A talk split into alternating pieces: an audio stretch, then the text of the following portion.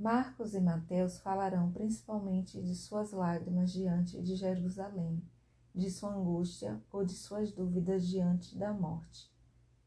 Pai, por que me abandonaste? Se é possível, afasta de mim este cálice. É a própria lembrança da humanidade de Yeshua. É através desta humanidade que Deus se revela.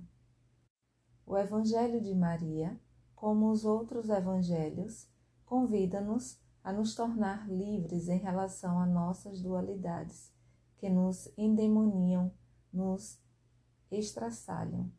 Não se trata de negar o corpo à matéria, mas, através de nossa não apropriação e de nossa não identificação a estes planos do real, santificá-los, transfigurá-los e, como Miriam de Magdala seguindo seu bem-amado, aprender pela imaginação criadora a colocar o amor lá onde ele não existe, lá onde nossa inteligência e nosso desejo bloqueado, entravado, em estado de aprisionamento, ele não existe mais.